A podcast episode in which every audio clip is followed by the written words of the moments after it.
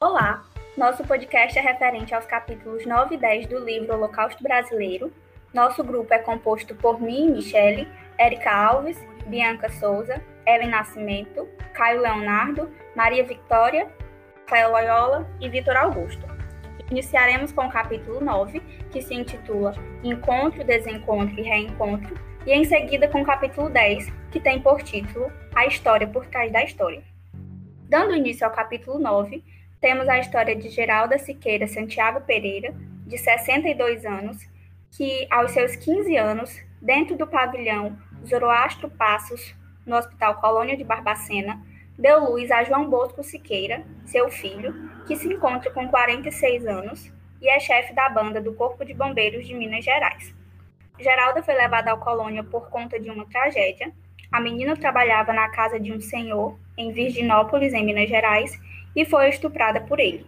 E com isso, o patrão tentou se livrar-se dela e fazer com que ela não falasse nada para ninguém, pois ele, um senhor de 54 anos, precisava a todo custo esconder a gravidez da garota e a saída que encontrou foi a internação dela no Hospital Colônia. A história de Geralda já começa bem conturbada. Ela nasce em Coroaci, no Vale do Rio Doce. Quando pequena, Geralda perde pai e mãe, Tendo assim, já começa a enfrentar o luto infantil, perdendo a falta de referência em alguém na família. Ela passa a ser criada por vizinhos. Por conta disso, não tem as mesmas regalias, não tem o mesmo acolhimento que seria com um pai ou uma mãe. Dos parentes, ela não tem nenhuma informação, nem mesmo um rosto para recordar. Ou seja, ela também não tem a questão da cultura familiar, esse elo que a família passa e essa, essa raiz que é gerada para a família muito nova, tendo que trabalhar, tendo que correr atrás da sua vida, aos 11 anos, Geralda é levada para trabalhar numa casa de família, sendo ainda muito nova e analfabeta. Nessa viagem, ela chega a Virginópolis. Chega ainda uma moça, ainda tendo esse corpo de criança, mas Geralda chamava atenção por seus cabelos negros e sobrancelhas fartas e lábios carnudos. Na casa que Geralda trabalha, tinha dois meninos e tinha quatro garotas da mesma idade que ela. Mas nada foi tão fácil para Geralda. Nessa mesma idade, enquanto todas essas crianças brincavam, Geralda tinha que trabalhar firme, tinha que dar duro. Ela era responsável pela comida, pela lavagem de roupa e limpeza. A jornada era tão cansativa que ela começava de madrugada e terminava no outro dia à noite. Exausta, ela dormia em um quarto nos fundos. O que era bem triste também é porque Geralda quase não tinha tempo de criança. Seu patrão, que era advogado, é, ele tinha um escritório. Como ele tinha um escritório na casa, ele passava muito tempo em casa. E a família dele tinha muitos problemas porque a mulher dele, né, a senhora da casa, ela tinha muitas vezes ela tinha crises nervosas e por isso ela passava muito tempo internada nas clínicas psiquiátricas particulares. Aí quem acabou sendo a dona de casa foi Geralda, ela acabou sendo responsável por quase tudo. E aí não sobrava muito tempo para ela brincar. E quando ela brincava, era escondido e era com uma bonequinha de pano que ela tinha feito com alguns retalhos. E quando eu li esse, estava é, lendo esse capítulo, quando eu vi todo esse contexto, veio na minha mente já a ideia de ser um contexto perfeito para um abuso ocorrer, um estupro ocorrer. E foi exatamente o que aconteceu, né? Um dia, quando ela estava lavando o banheiro da casa, o patrão, o patrão dela chegou em casa. No, no capítulo, né, ele vai contar como é, que ele, como é que aquele patrão se encontrava, né? Dizer que ele estava estranho, que ele parecia assustador e ele não falou nenhuma palavra, começou a agarrar ela e beijar o pescoço dela, pressionando ela contra a parede. Ela ficou tão assustada, ela não sabia o que fazer, que ela nem conseguiu gritar, que ela nem conseguiu pedir ajuda, nem reagir. Ela estava assim, sem entender nada, tão com medo mesmo. E aí, depois disso, ela até tentou falar com as irmãs advogadas, só que, né, elas disseram para ela esquecer, porque homem fazer isso mesmo era coisa de homem. É, como se não bastasse o, o caso de abuso, um ano depois, é, Geralda teve a experiência mais traumática ainda. Ela foi estuprada. De acordo com, com os relatos da rotina dela cansativa durante o dia, quando deu a noite, ela, com fome, se dirigiu a um imóvel que era mais abaixo, um salão de uns 30 metros quadrados, e começou a preparar a refeição. Só que ela não contava que o patrão fosse aparecer pela escada e bateu a porta, deixou ela presa no, no cômodo. Geralda ainda se encolheu, olhou com aversão, mas não teve como escapar. O, o patrão pegou ela, é, jogou na mesa da, da cozinha, é, assim mesmo ele cometeu o ato. Geralda não sabia o que fazer e nesse momento ela acabou perdendo sua inocência. Depois do, do trágico momento na, na vida dela, ela só conseguiu ficar deitada e chorar. O tempo passou, mas agora quem estava diferente era ela. Havia perdido o ar ingênuo, suas feições endureceram. Seu corpo passou por muitas transformações. Geralda vomitava diariamente e por isso ela sentiu bastante fome. E agora, com uma criança no ventre, Geralda teria que se mudar de cidade para a reputação do advogado não desmoronar, como se a culpa todinha fosse dela, como se ela fosse a responsável por tudo aquilo que aconteceu. Com a ajuda de duas irmãs de caridade, amiga da família, o destino de Geralda foi traçado. Em 1966, uma nova história de sofrimento, angústia, medo estava iniciando na vida de Geralda ao chegar em Barbacena. De longe, ela avistou um dos prédios do Colônia, e aquilo lhe causou muito medo. Ela sentiu seu coração apertar. Que estranho, pensava. Mas somente quando entrou no pavilhão do chamado hospital é que ela conseguiu falar, apesar de estar muito aterrorizada. No Colônia, havia muitas mulheres caídas no chão, em meio a fezes Geralda então entrou em pânico e inconscientemente colocou a mão sobre a barriga na tentativa de proteger o filho de todo aquele terror. O lugar era extremamente pavoroso, os gemidos de lamento se tornavam ensurdecedores. O setor feminino do Colônia era chamado de assistência, e em seu primeiro dia, Geralda levou um eletrochoque e ouviu dos guardas que servia para amansar. Foi a última coisa que ouviu no seu primeiro dia na assistência nome dado ao setor feminino do Colônia. Então, como os outros colegas já falaram, a Geralda, ela foi colocada ali sem ter nenhum problema, nada. Ela tinha sanidade ao favor dela. E as pessoas que trabalhavam lá sabiam que ela tinha isso. Então, ela foi destinada a cuidar do berçário do colônia, que era o de algumas mulheres do filho delas lá ela presenciava várias cenas de, de como eles faziam a comida e ela não conseguia comer. Além dela trabalhar bastante lavando roupas e tudo mais, toda aquela situação, como já citaram, o mau cheiro e tudo mais, o estado que as pessoas estavam, para uma gestante, ela nem conseguia comer, principalmente porque a comida parecia uma lavagem. Então ela ficou muito subnutrida. Mas mesmo assim, ela tinha uma força tão dentro dela que, apesar de toda a situação que ela estava, mal cuidada, subnutrida, ela ainda pegou o resto das forças que ela tinha para dar a luz para o filho dela, que parecia que era a esperança dela, estava naquela criança. Mas mesmo assim, a Geralda ela não teve nem a oportunidade de escolher o nome do filho dela. É, quem deu o nome do filho dela foram as freiras, que batizaram ele de João Bosco. Ela ainda ficou com o filho dela até os seis meses de vida dele e tudo mais, mas assim que ele completou dois anos de idade, as freiras mandaram ela sair do colônia para trabalhar. E ela só poderia ver o filho dela aos finais de semana. A separação do filho foi um golpe duro. Empregada numa casa de família, ela passava os dias da semana esperando pelo domingo, quando corria para o hospital a fim de pegar o filho dos braços. O sorriso dele renovava a coragem dela. Geralda desejava trabalhar mais, na esperança de alugar algo para os dois. Reuniu economias nos 12 meses seguintes e estava ansiosa para dar a notícia no hospital. No domingo, sairia da colônia levando o filho. Quando chegou, no entanto, percebeu algo de errado. João Bosco não estava sentado na escada da porta do berçário como de costume. Angustiada, ela iniciou a procura pelo menino de três anos. Quando soube que seu filho não estava mais ali, Geralda perdeu o controle. Começou a gritar, debatendo-se. Não podia aceitar que a melhor parte dela lhe tivesse sido arrancada. Estava histérica. Foi detida por dois guardas que a levaram para outro pavilhão Presa pelos braços, recebeu descargas elétricas e depois uma ameaça. Se voltar aqui, não te deixaremos sair. Aos 18 anos, a jovem deixou o hospital com passos de uma idosa. Em uma hora, havia envelhecido décadas.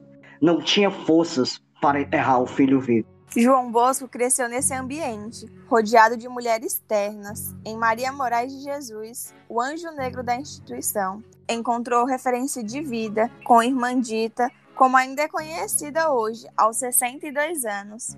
Ele manteve os piores embates, mas recebeu os melhores conselhos.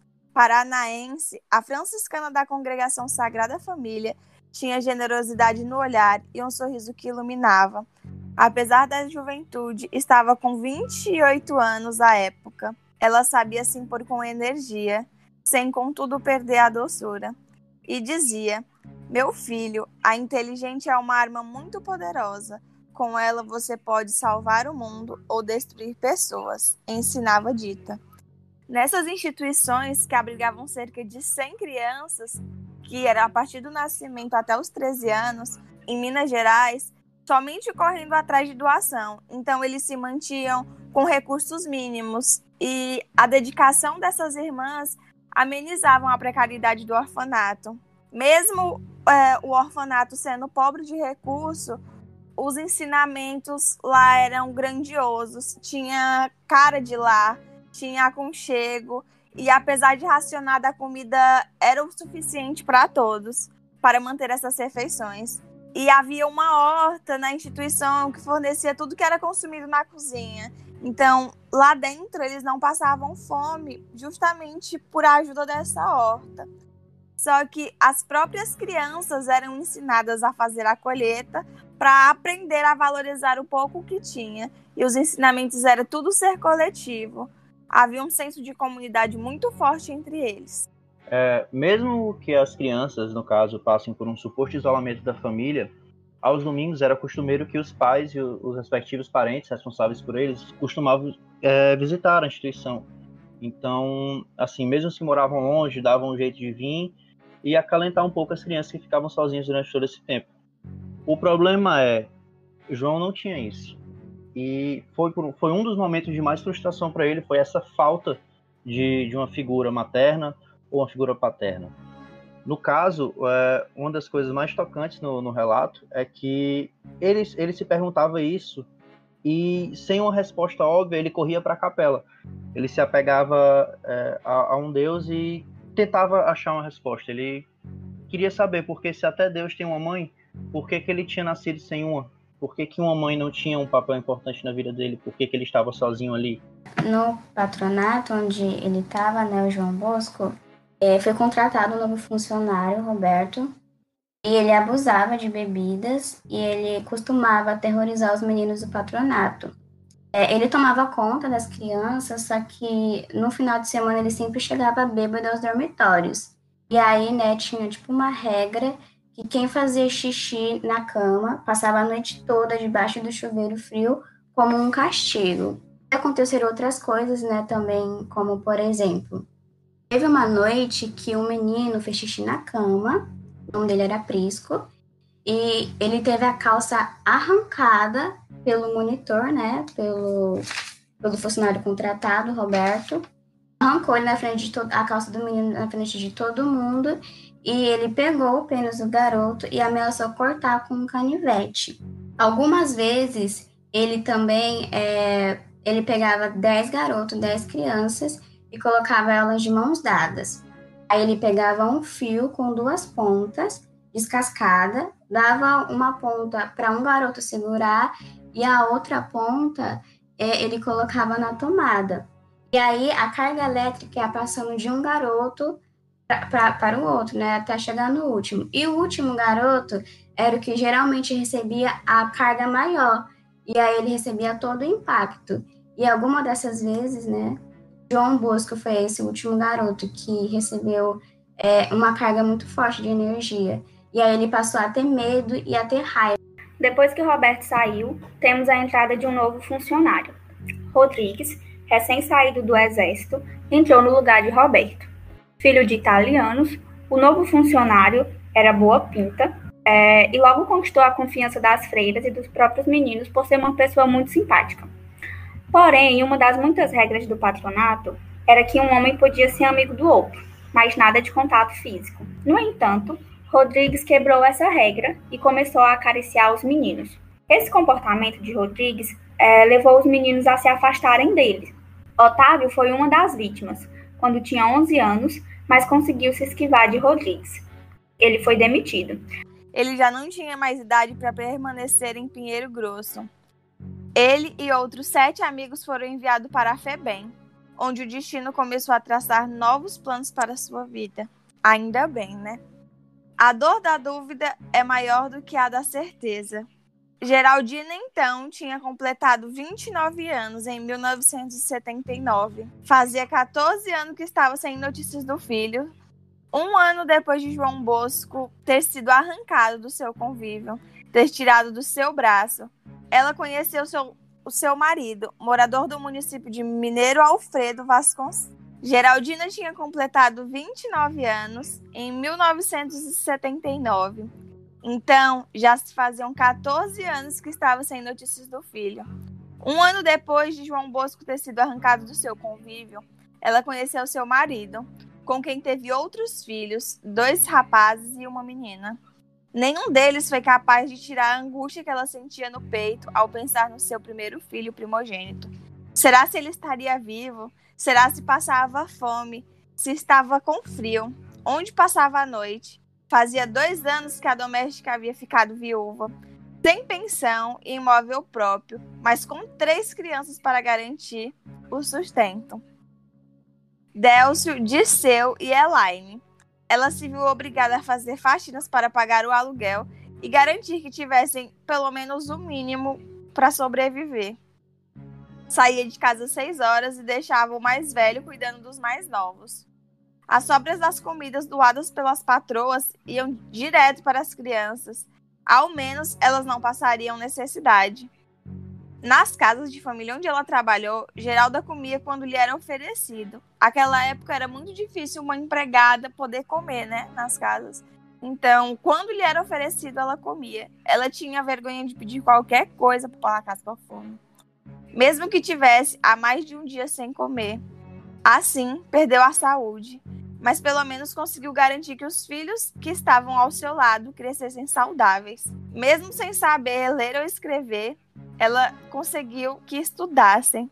Depois de 12 horas diárias de trabalho, era comum que Geralda chegasse em casa e encontrasse os filhos dormindo. Ela, porém, não conseguia descansar. Seus pensamentos eram ocupados pelo seu primogênito, João Bosco. A ausência dele fazia o peito de Geralda doer. Por muitas vezes pensou em procurar pelo menino, mas teve medo de sofrer retaliação por parte das freiras que o ameaçaram. Chegou a visitar João Bosco no patrono uma única vez. Embora quisesse voltar, Geralda não tinha dinheiro para os deslocamentos. Ano mais tarde, ouviu falar que o filho havia sido transferido para o FEBEM.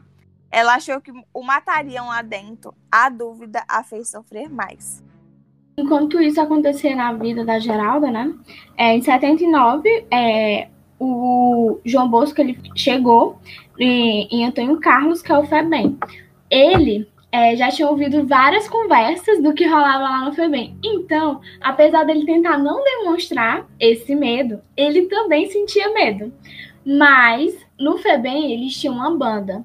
E como muitos alunos é, já tinham saído a, por completar 18 anos, a banda estava precisando de novos membros. E foi aí que ele resolveu se entregar de vez à música e encontrou lá a sua paixão.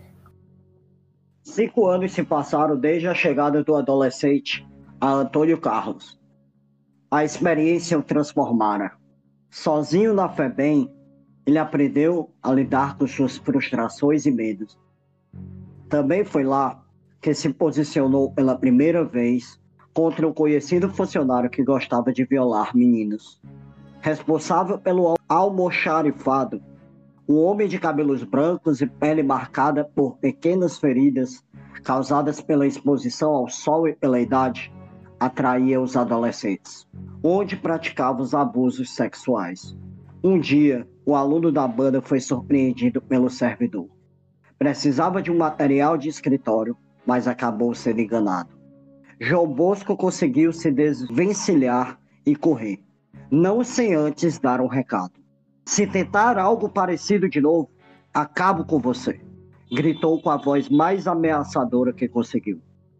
Dois anos depois ele se formar no segundo batalhão de contagem, o João soube que a banda da corporação estava acabando, porque infelizmente estava faltando pessoal para tocar. Os antigos músicos já tinham se aposentado e eles precisavam ser substituídos. E os outros ex-alunos da FEBEM se candidataram à vaga ao primeiro batalhão de bombeiros do Afonso Pena. Porém, João não ia deixar a banda morrer. Nos sete anos seguintes, ele acabou morando no quartel.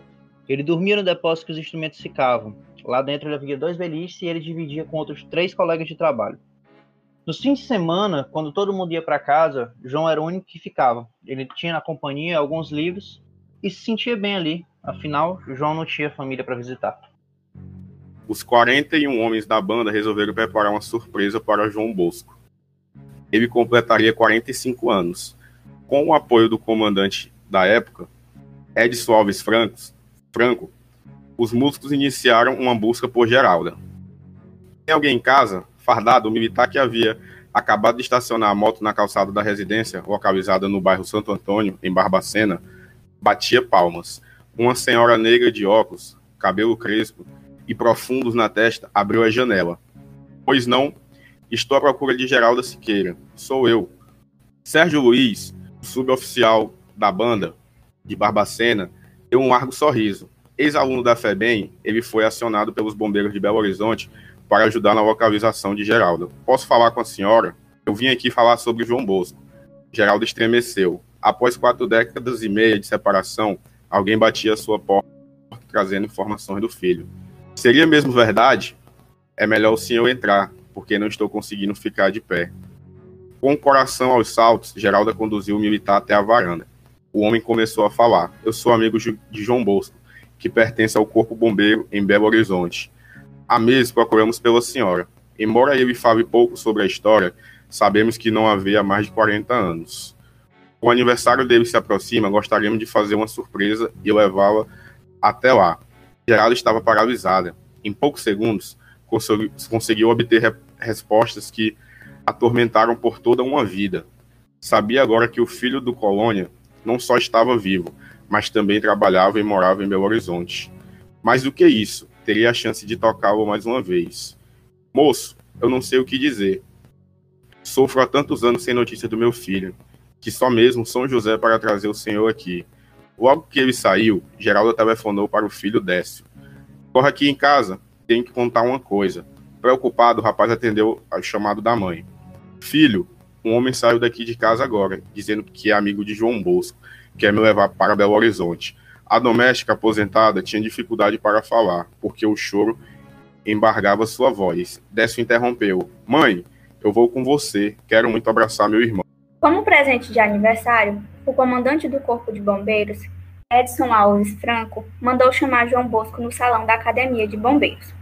Era sexta-feira, aniversário de João Bosco, e o chamado do comandante o deixou pensativo sobre qual motivo levaria o coronel a chamá-lo logo tão cedo numa sexta-feira.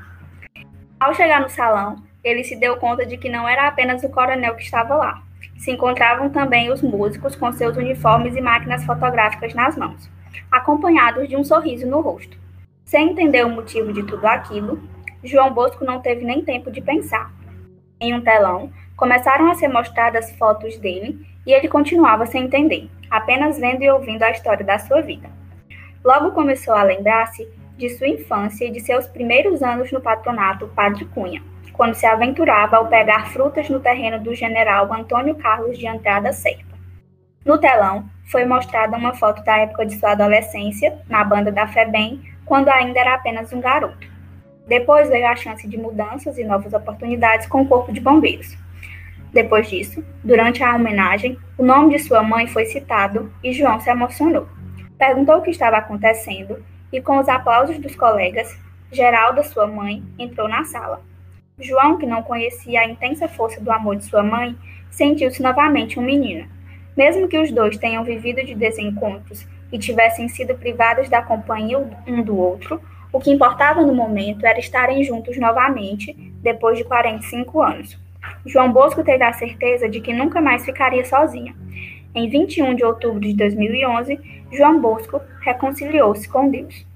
A gente vai relatar e comentar um pouco sobre o capítulo 10, que é intitulado A História por Trás da História. É, em abril de 1961, Luiz Alfredo, que era o fotógrafo da revista O Cruzeiro, é, ele nem imaginava que ele ia registrar as imagens mais fortes de sua carreira.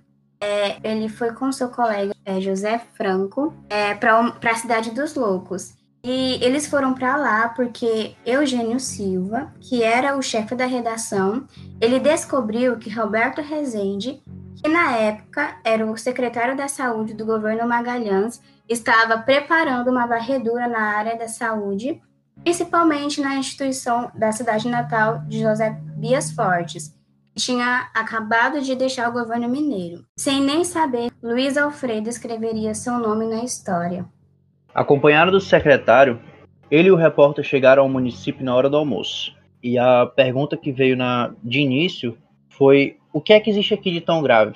No momento em que eles eram recebidos pelas freiras que trabalhavam no hospital, ele e José Franco foram convidados a entrar e ouviram os barulhos dos cadeados sendo abertos. Quando as correntes que guardavam a porta de acesso ao pátio foram destrancadas, os olhos acostumados a tantas tragédias não puderam acreditar na cena que desenhavam. Milhares de mulheres e homens sujos, de cabelos desgrenhados e corpos esquálidos cercaram os jornalistas. A primeira imagem que veio à cabeça de José Franco foi o inferno de Dante. Foi muito difícil disfarçar o choque. É diante do choque que Luiz Alfredo sentiu ao presenciar essas cenas, ele teve apenas a companhia da câmera dele, que era para registrar isso tudo. É, lá ele presenciou homens nus, mulheres nuas, é, pessoas com roupas é, maltratadas, desgastadas, completamente sujos, descalços, diante de sujeira, esgoto aberto. Ele até presenciou a cena de uma pessoa é, bebendo água do esgoto e na cozinha ele viu como era feito o processo da comida, que era praticamente uma ração feita em panelas industriais, sem total respeito com as pessoas que estavam naquele local. Lá, ele registrou várias fotos em preto e branco e também na cozinha ele presenciou uma portinha que tinha um apenas fechada por um arame. Quando ele abriu lá, ele presenciou que já tinham três cadáveres lá, é, em estado de decomposição, e também tinha uma carrocinha com uma cruz vermelha nisso. É, o Luiz Alfredo ele ficou totalmente em choque, Lá não se tinha cuidado, idosos, crianças, seja quem fosse, eram deixados ali para morrer na cama. Quando eles viam que não tinha mais solução, eles deixavam aqueles doentes na cama até chegar à morte. Moscas e insetos rodeavam os corpos. Foi publicado, divulgado, feito matérias e tudo mais. De início, causou uma certa comoção na sociedade. Governantes fizeram promessas públicas pelo fim da desumanidade.